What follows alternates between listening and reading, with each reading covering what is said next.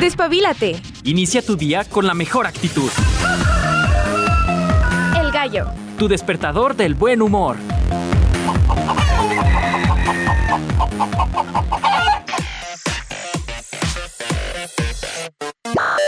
Muy buenos días, bienvenidos al gallo de radio, uh, al poderosísimo gallo. ¿Cómo están? Deseando tengan una mañanita súper rica en este ombliguito de semana 21 de junio.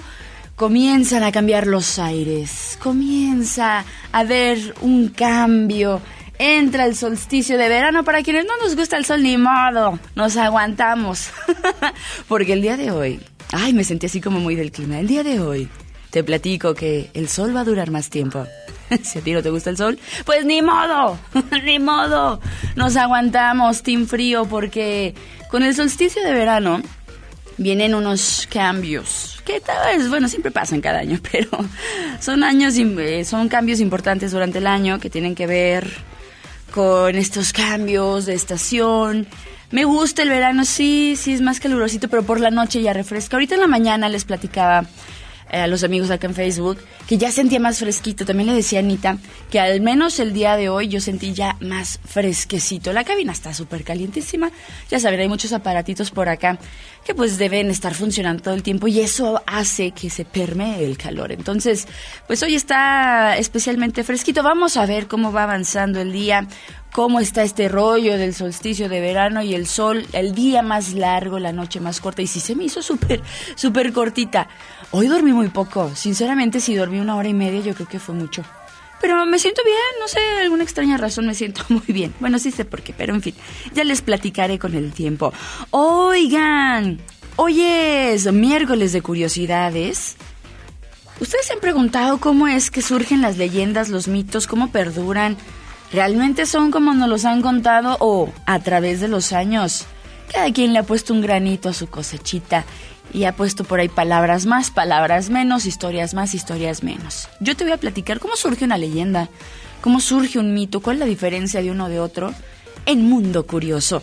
Además, Hoy estaremos abordando en nuestro miércoles al natural los estromatolitos. ¿Ustedes saben qué son los estromatolitos? Que por cierto le agradecemos a, a, Julien, que nos compartiera esta información acerca de estos complejos seres que podría ser fueron los primeros en estar en la tierra habitable hace muchos, muchos, muchos, muchos años. El día de hoy le mandamos un saludo al bueno Guaraiza, que por temas de salud, pues no nos va a poder acompañar, pero deseamos todo salga bien, amigos. Sabes que te queremos un montón. La gente del gallinero también te quiere muchísimo y hacemos changuitos desde acá para que todo salga bien con tus problemitas de salud. Vas a ver que todo va a salir bien chido porque a la gente buena le pasan cosas buenas. Bien, en la música vamos a andar, ahora sí que de tocho morocho, amigos. Hablando de leyendas, encontré una versión de que el Pi sepa, así que, que Pi es una canción bastante interesante de Mago Dios, pero no la vamos a escuchar con Mago Dios, la vamos a escuchar con una chava que es bien simpática, bien talentosa, Patricia Tapia que eh, precisamente hace un cover de esta canción. Y esta rolita van a decir, bueno, ¿y eso qué, Ale? ¿Por qué vamos a escuchar un cover de Mago Dios tan temprano? Por Dios. Bueno, es que Kelpie es una historia que tiene que ver con la música folk, rock medieval, así le llaman a estas canciones que cuentan historias, pero tienen ese tinte como muy de la Edad Media. A mí me gusta eso, no sé por qué, tiene, tiene algo mágico. Entonces lo vamos a estar escuchando. Además, he encontrado nuevas propuestas, tal es el caso de Paris, Paradis, no sé cómo se pronuncia, no estoy muy segura. Perdonen mi francés, pero es Jardin Le Pourtois Ay, me sentí bien pro. Vamos a estar escuchando música en francés. ¿Para qué? para hacer el cuento más cortito. En fin, pues bueno, ya se dieron cuenta bastantes cosas que platicar el día de hoy. Hoy es muy, muy curioso, ¿verdad? Hoy sí, muy pertinente el mundo curioso en este miércoles 21 de junio. Y hablando de. ¿Qué les parece si nos vamos con los cumpleañeros para este miércoles? Nos vamos a 1732 y es que tengo que platicarles que hoy recordamos a Johann Christoph Friedrich Bach, que era compositor alemán, y si no lo ubican, seguramente el apellido sí. Él era hijo de Johann Sebastian Bach, un par de leyendas en la música que trascenderían. Serían leyendas, hablando de leyendas en la música. Pues bueno, quería compartirlo con ustedes. También hoy es cumpleaños, o sería cumpleaños, recordamos a Argentino Luna, cantante y compositor argentino. Qué curioso, ¿no? Es como si yo me llamara mexicana algo así. Creo que no se puede, ¿sí? No, no, no lo sé, pero bueno, Argentino Luna nace en 1941, un día como hoy. Además, también, hoy es cumpleaños de Salomé, esta cantante española que yo creo que este nombre ha hecho pues énfasis en el teatro, en las novelas, en muchas cosas, en muchas cosas. Entonces Salomé nace en 1943, un día como hoy. También es el cumpleaños de Joey Kramer, baterista y percusionista de Aerosmith en el mundo del rock.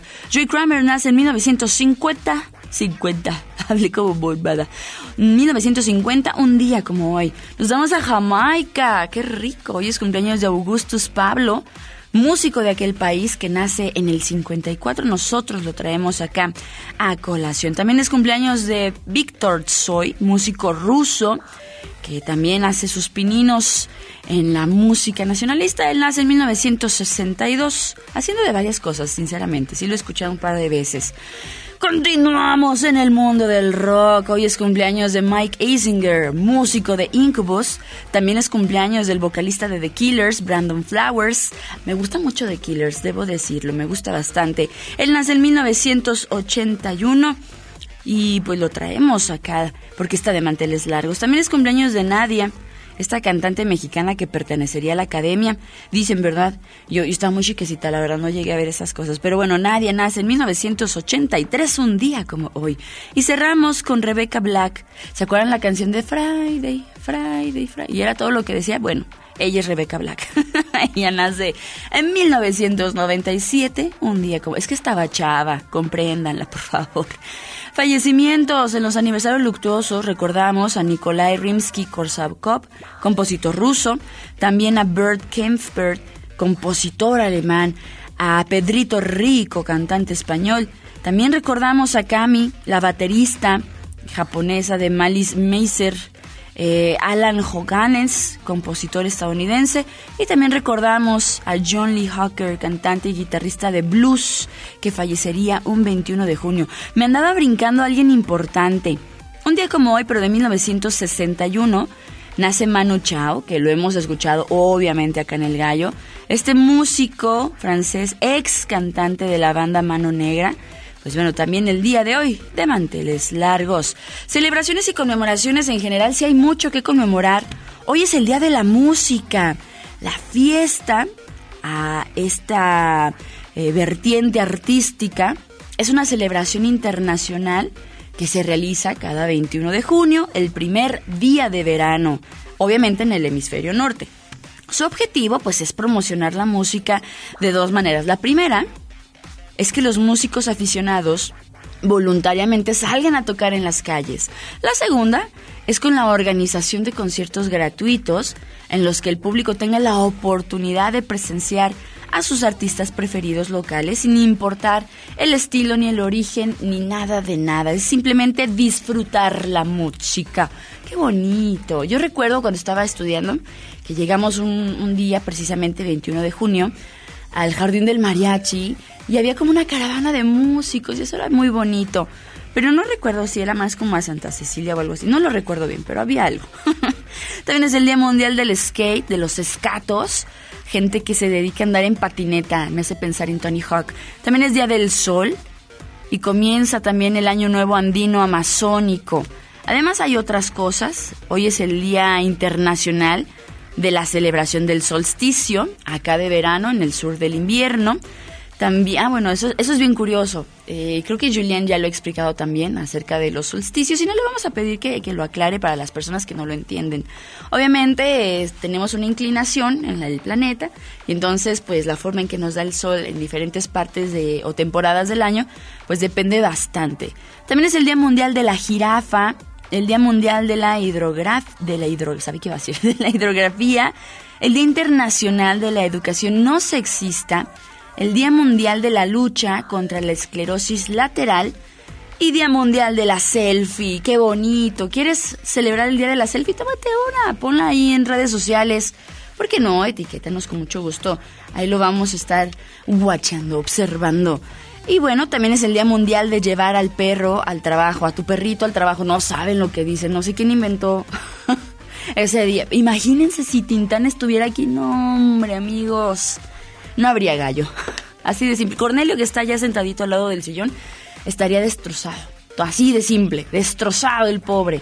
Entonces, no sé, tal vez hay perritos bien educados, ¿no? Como Tintán que sí se comportan y podrían estar en el trabajo. Pero acá yo creo que sería complicado, ya estaría ladrando o pidiendo atención, porque así es Tintan. En fin, son las 7 con 13 minutos. Vámonos a música y enseguida continuamos aquí en Mundo Curioso en el Gallo de Radio UAA.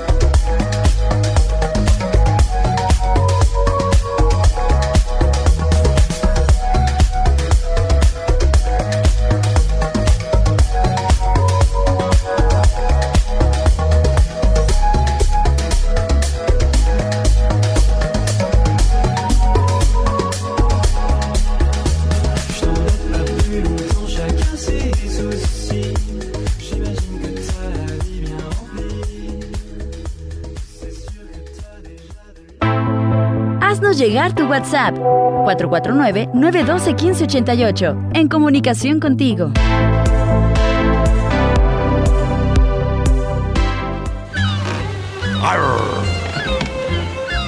curiosidad a la vista.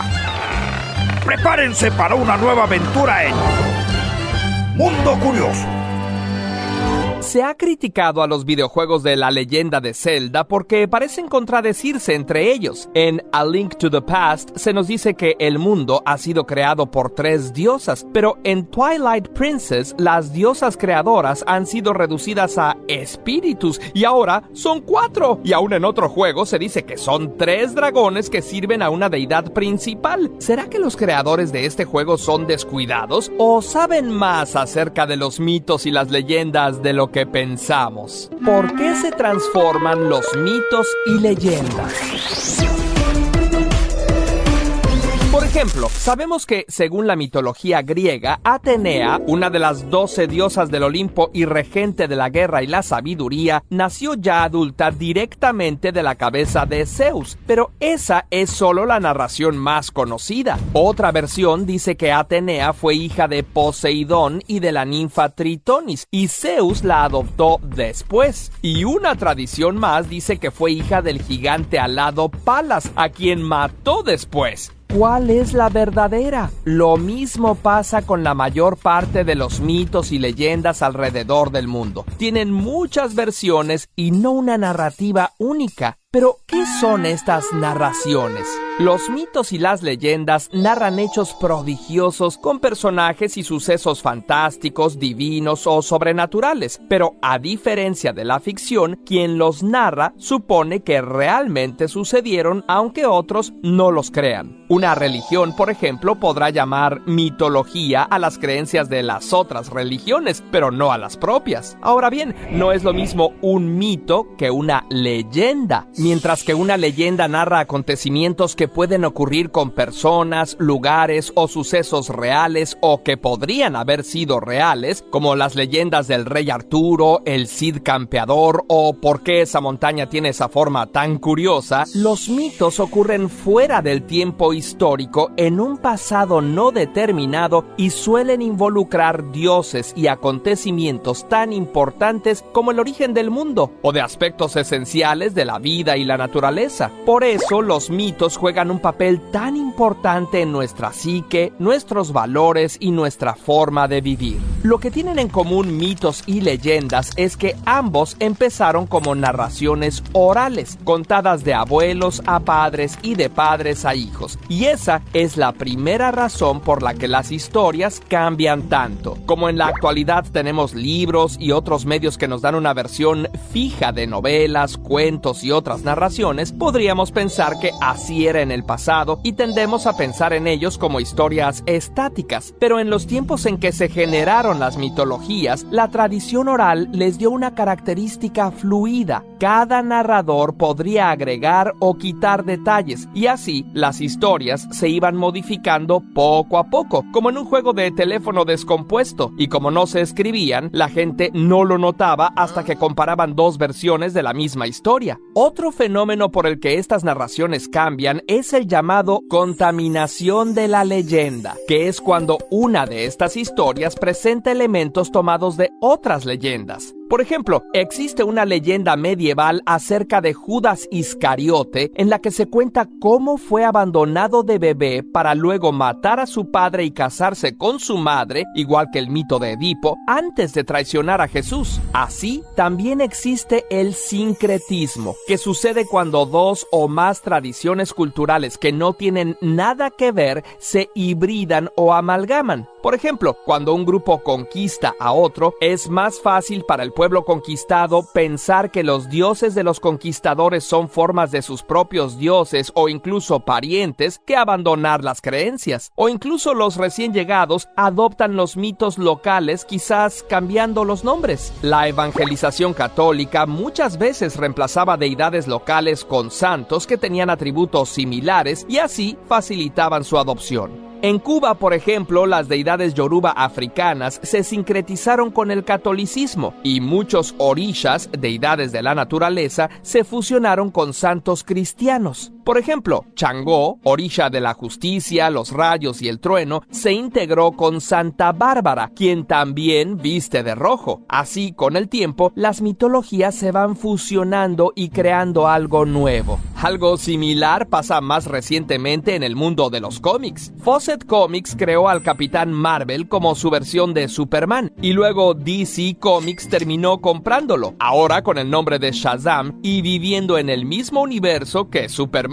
Podemos imaginar la mitología como un rompecabezas formado por muchas piezas de diferentes orígenes que a veces se fuerzan a encajar. También puede ocurrir lo contrario, la divergencia cultural. Un grupo con una mitología homogénea se separa en dos y con el tiempo las historias que se transmiten van mutando hasta convertirse en historias muy diferentes, como probablemente ocurrió con la mitología indoeuropea. Al parecer las mitologías de las diversas partes de Europa proceden de un mito original. Por todo esto, no es correcto decir cosas como en el pasado la gente creía tal cosa. El pasado es muy grande y el mundo también. En todo caso, podemos decir en tal época y tal lugar, la creencia más extendida era esta. Si incluso las narraciones verídicas sobre personajes reales cambian de un autor a otro y de una época a otra, con más razón los mitos y leyendas. Imagínate cómo sucede todo esto a lo largo de las décadas, los siglos y los milenios y te darás una idea de esa transformación perpetua. Si te interesa este tema, seguramente ya has visto cómo funciona esto en dos videos que hemos hecho sobre la evolución de dos figuras prominentes de las mitologías actuales,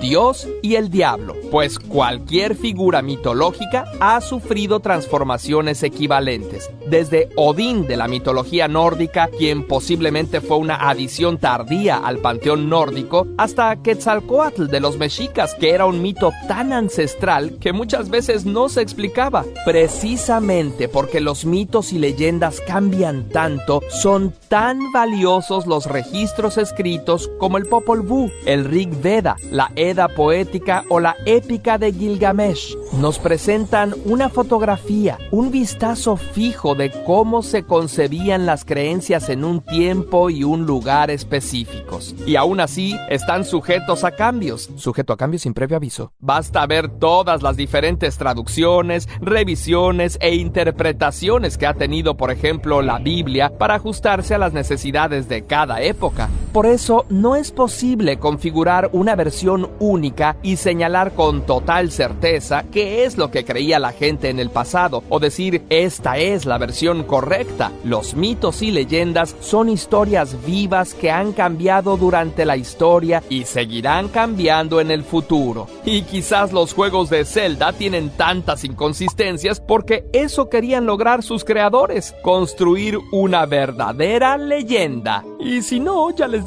una buena salida.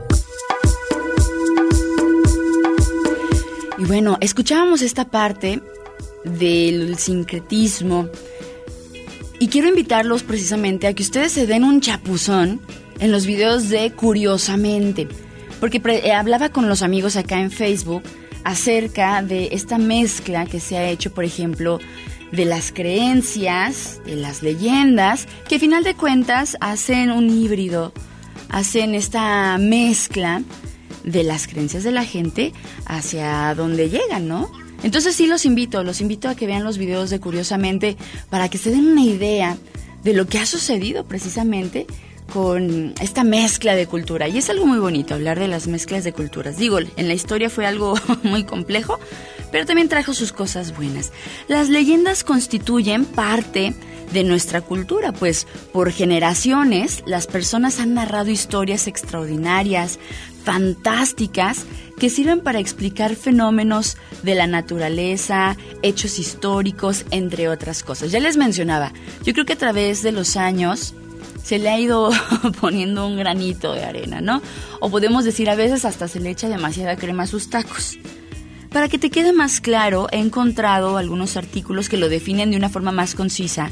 Por ejemplo, una leyenda es un relato que se transmite por tradición oral, el cual combina elementos reales con elementos tal vez maravillosos o podría ser incluso imaginarios, que van enmarcados en un contexto geográfico e histórico que se vuelve concreto. A comparación de los mitos que pueden incluir ya personajes mitológicos. La diferencia que existe entre un ser mitológico y una criatura mitológica también hay que hacer un énfasis ahí, porque no es lo mismo. En general, los seres mitológicos tienen características humanas combinadas con, no sé, como superpoderes o habilidades especiales como los dioses griegos y demás, ¿no? Por eso dicen la mitología. Regularmente son protectores de algún bien, alguna virtud, mientras que las criaturas mitológicas suelen tener algunas características más animalescas que representan, por ejemplo, hablando ahorita de los griegos, de algún vicio o de algún mal hábito del ser humano. La leyenda y el mito sí, sí tienen algo en común, que son narraciones que se transmiten de generación en generación y ambas utilizan elementos de la realidad combinados, ¿por qué no?, con la fantasía. Son diferentes las leyendas y los mitos porque las leyendas están basadas en hechos o personajes reales en un tiempo y en un lugar determinado y también pueden tener elementos maravillosos e imaginativos, como algún objeto o algún lugar que, no sé, produzca magia o algo así, ¿no? Suena chistoso, pero es la verdad. La leyenda puede contener algunos elementos sobrenaturales o fantasmagóricos. Mencionaba por acá eh, acerca de México. Por ejemplo, si piensas en una leyenda rápido, no sé por qué siempre viene a mi mente la llorona. O sea, una mujer que perdió a sus hijos, hasta aquí todo suena muy real, pero lleva años y años apareciéndose en diferentes zonas de la República, haciendo sollozos fantasmagóricos. Entonces, bueno, ahí ya no se puede decir que es algo real, algo que es palpable o visible. Sin embargo, pues tiene este toque fantástico, ¿no? Que muchas personas dicen que, que sí lo han visto, lo han vivido, lo han escuchado, ¿no? Los mitos, eh, por otro lado, también son narraciones, pero que explican fenómenos naturales como la creación del universo, la existencia del Sol y la Luna como seres humanoides, el nacimiento de los volcanes, etcétera, utilizando personajes fantásticos como los dioses, semidioses, acá los reyes aztecas o incluso hasta monstruos. Entonces, ahí radica eh, la diferencia entre uno y otro, pero son parte de nuestra cultura y yo creo que incluso de la historia global. Porque hablar, por ejemplo, de los aztecas, del Popo y el Iztaccíhuatl, o hablar, por ejemplo, de los dioses griegos, los romanos, la creación del mundo, del universo, tiene su magia propia y eso es algo muy bonito. Entonces el día de hoy quería compartirte cómo surgían las leyendas. ¿Qué son las leyendas y los mitos? Todos conocemos alguna y así va a continuar amigos. Así nacen las leyendas y los mitos. Vámonos a una pausa y ahorita continuamos aquí en el gallo de radio UAA.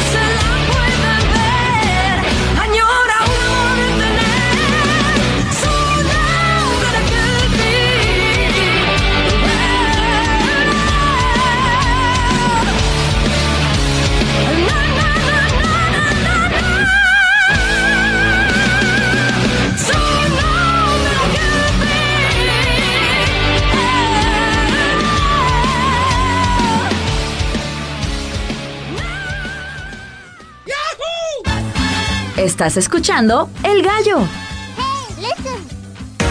Agréganos a WhatsApp 449-912-1588. Hoy es el solsticio de verano en el hemisferio norte. Es el día con más horas de luz, es decir, hoy el día es más largo que la noche. Ahora, ¿por qué se da este fenómeno? La Tierra gira alrededor del Sol en un eje inclinado, por ello recibe diferentes rayos del Sol en el año. El solsticio de verano ocurre cuando la Tierra llega a un punto en el que su órbita con el polo norte está a su máxima inclinación de 23.5 grados hacia el Sol. Según el Servicio Nacional de Meteorología, el solsticio comenzó en la costa este a las 5.13 de la mañana. En algunos lugares el sol estará visible durante 16 horas. Eso sí, mientras aquí empieza el verano, en el hemisferio sur, hoy es el día con menos luz. De inicio, el invierno en países como Ecuador, Chile, Argentina, Brasil.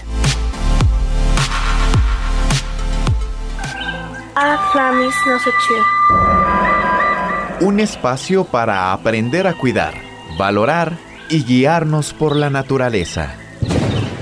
Este es El Gallo al Natural. Namaste.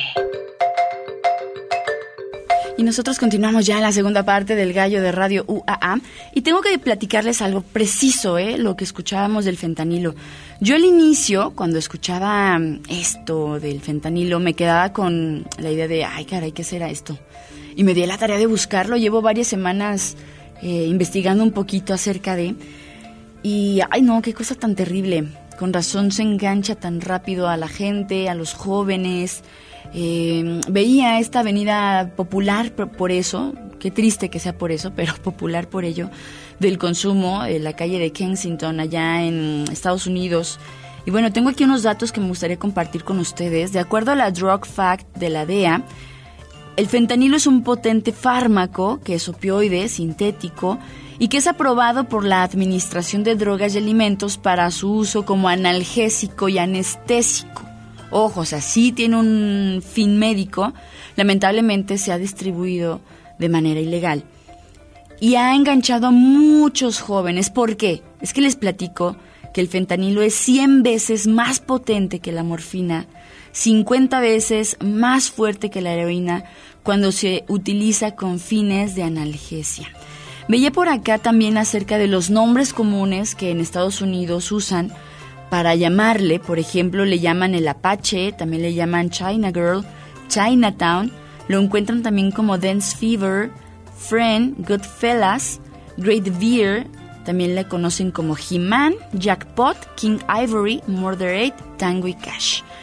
Veía un documental muy triste, por cierto, acerca de algunos migrantes que se encuentran en la frontera de México intentando cruzar hacia Estados Unidos, que lamentablemente ellos conscientes saben que no lo van a poder hacer porque han caído en las manos de este opioide.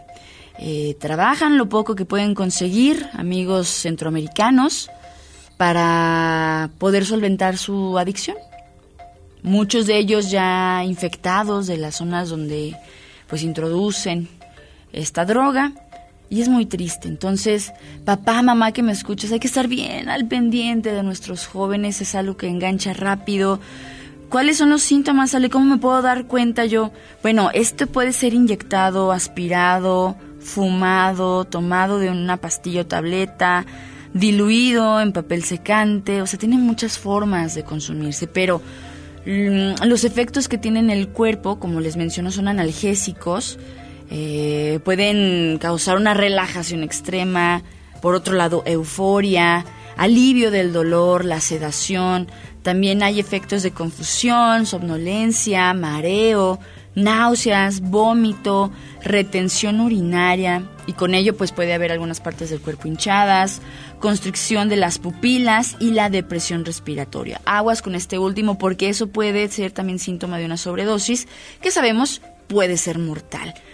Entonces, híjole, más de 100.000 mil decesos por sobredosis en Estados Unidos. Hablamos de 100.000 mil vidas que se han perdido en las manos del fentanilo. Hay que tener muchos cuidados, muchos cuidados, sí, pues sí, cuidados en plural, porque hay que estar al pendiente de nuestros jóvenes, tener buena comunicación, eh, notar los cambios de humor que pudieran tener. Yo sé que en la adolescencia pues a veces se vuelve un poco complicado, pero papá, mamá, por favor, te insistimos acá en la producción del gallo, mucho cuidado con nuestros jóvenes.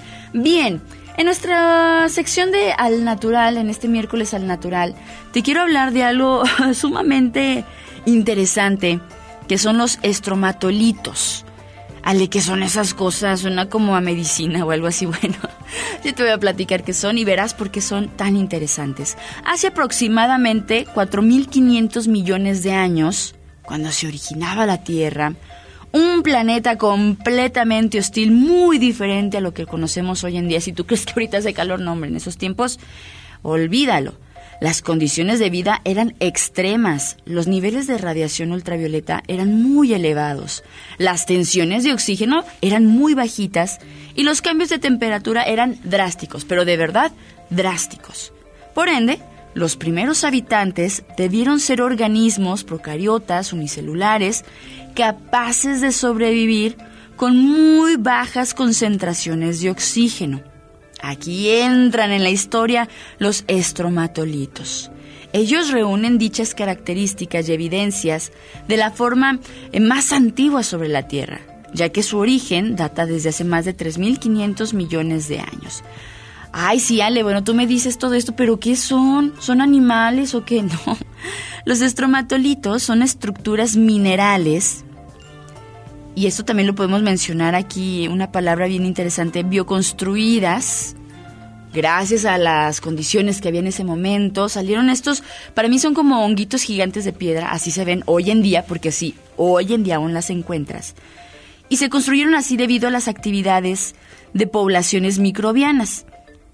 Estas conformaciones, llamémosle órganos sedimentarias, se desarrollaron adheridas a un sustrato, por eso son minerales, y sobresalen de ese mismo.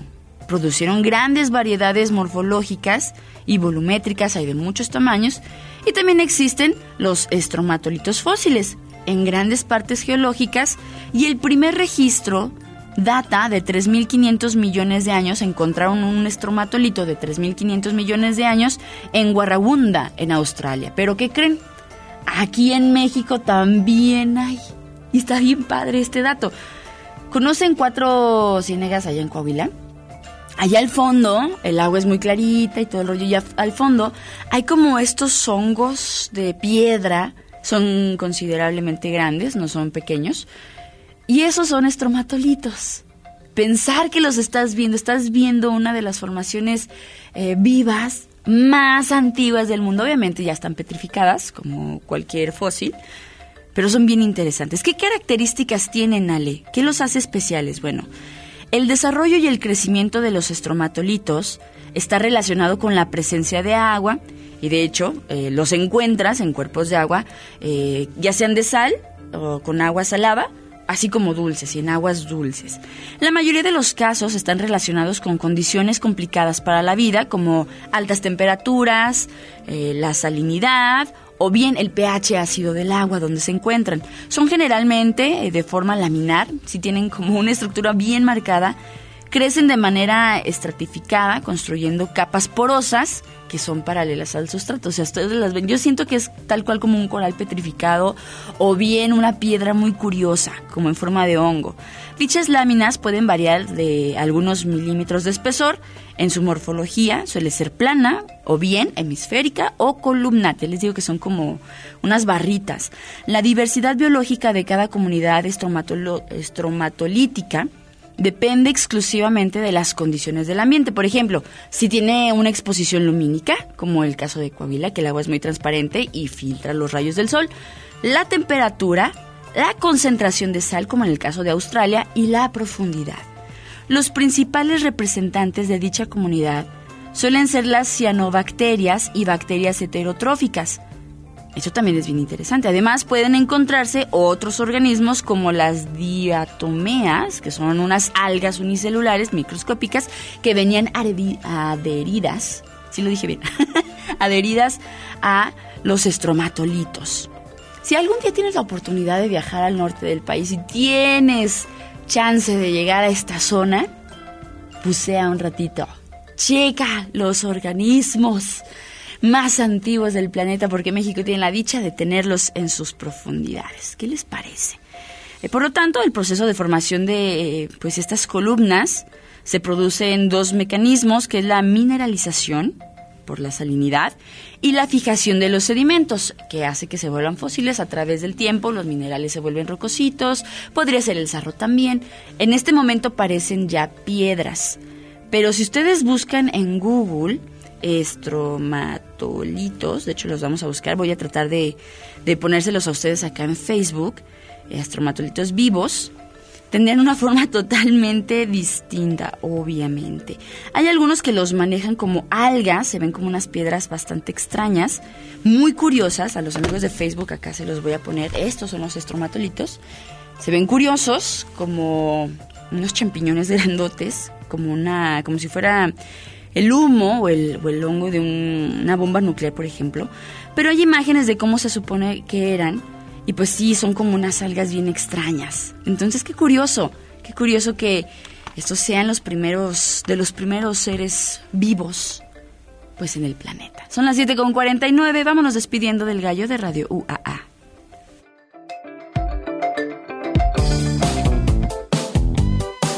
El gallo.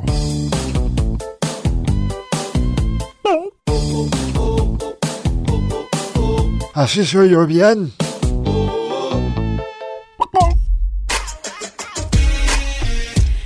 Hoy es 21 y te hago la atenta invitación a que no te pierdas en punto de las 7.30 de la tarde el concierto conmemorativo con la Orquesta Filarmónica de la Universidad Autónoma de Aguascalientes, así como el ballet también de la universidad y una conjunción muy bonita con el mariachi de la Universidad de Guanajuato. Ya desde el día de ayer veía comienzan a hacerse las estructuras para que se puedan presentar, ya se están montando los escenarios. Yo lo veía ahí en la explanada del logo institucional. Entonces, eh, no se lo pierdan, ¿eh? No se lo pierdan. En punto de las 7.30, el día de hoy, concierto conmemorativo de la Orquesta Filarmónica de la Universidad Autónoma de Aguascalientes, celebrando los 50 años de la máxima casa de estudios de Aguascalientes. Nosotros ya nos vamos. Por acá tenemos varios saluditos. Agradezco a las personas que ya se comunican con nosotros, nos mandan sus stickers, sus buenos días, sus buenas vibras. Por acá nos dicen, buenos días, gallos, nos dice Lupis. De eso se trata, de ser felices aunque haga mucho sol el día de hoy, eh, siempre hay maneras, siempre hay maneras de ser felices. También Tavi Ríos nos dice buenos días y nos manda sus stickers de plantitas. Buenos días, saludos y excelente día. También nos desea Jorge Reyes, igualmente para ti. Acá ya nos comentan la leyenda, por ejemplo, del Popocatépetl y del Iztaccíhuatl, hablando de las leyendas y los mitos. Saludos desde Chetumal, mi estimada Almita Ríos, te mandamos un fuerte abrazo. Por acá nos dicen, buenos días, urge el frío, urge el agua, pero ya. Así nos dice Rafa Gutiérrez. Yo te secundo. También Almita nos dice que en Chetumal hay estromatolitos, que hay muchos, son de las primeras formas de vida en el planeta. Así es. Ah, bueno, pues si no te quieres ir a Coahuila, amigo, te puedes ir a Chetumal un ratito, como un mes, por ejemplo, para, para estudiarlos. Todo sea con la finalidad de, de la ciencia, todo sea por la ciencia y que Almita nos dé chance de, quedarnos en su patio, aunque sea en un camping o algo así. Y ahí estudiamos los estromatolitos en la playa. Por acá nos dice, esa biodiversidad está amenazada por las grandes compañías, nos pone acá una compañía lechera, hay un podcast que se llama Mandarax dedicado a ese tema. Es en Cuatro Ciénegas, Coahuila. Entonces ya saben, les platicaba, si no se quieren ir al norte también hay en Chetumal. Y es apreciarlos, hay que cuidarlos. Por acá nos dicen que ya están amenazados. Eh, fíjense que a mí yo cuando veía el tema, que le agradecemos a Julien Potier que nos compartió este tema, mm, se me hizo algo asombroso.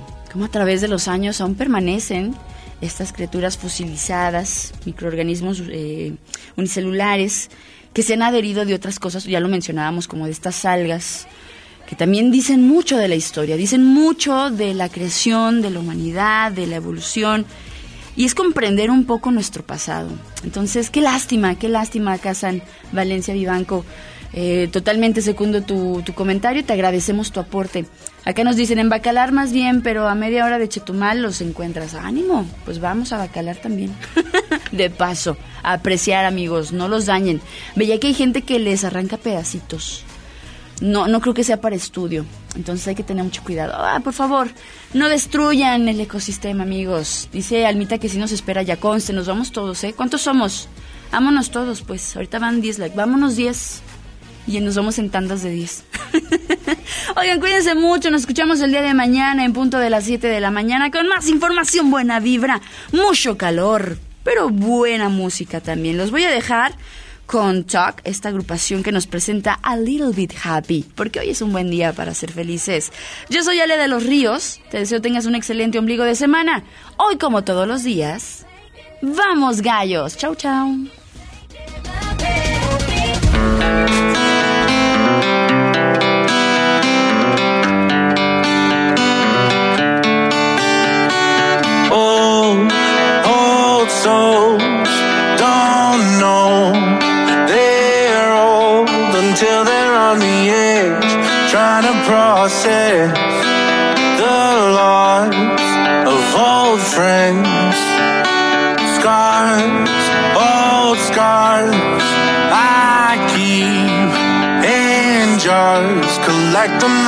back.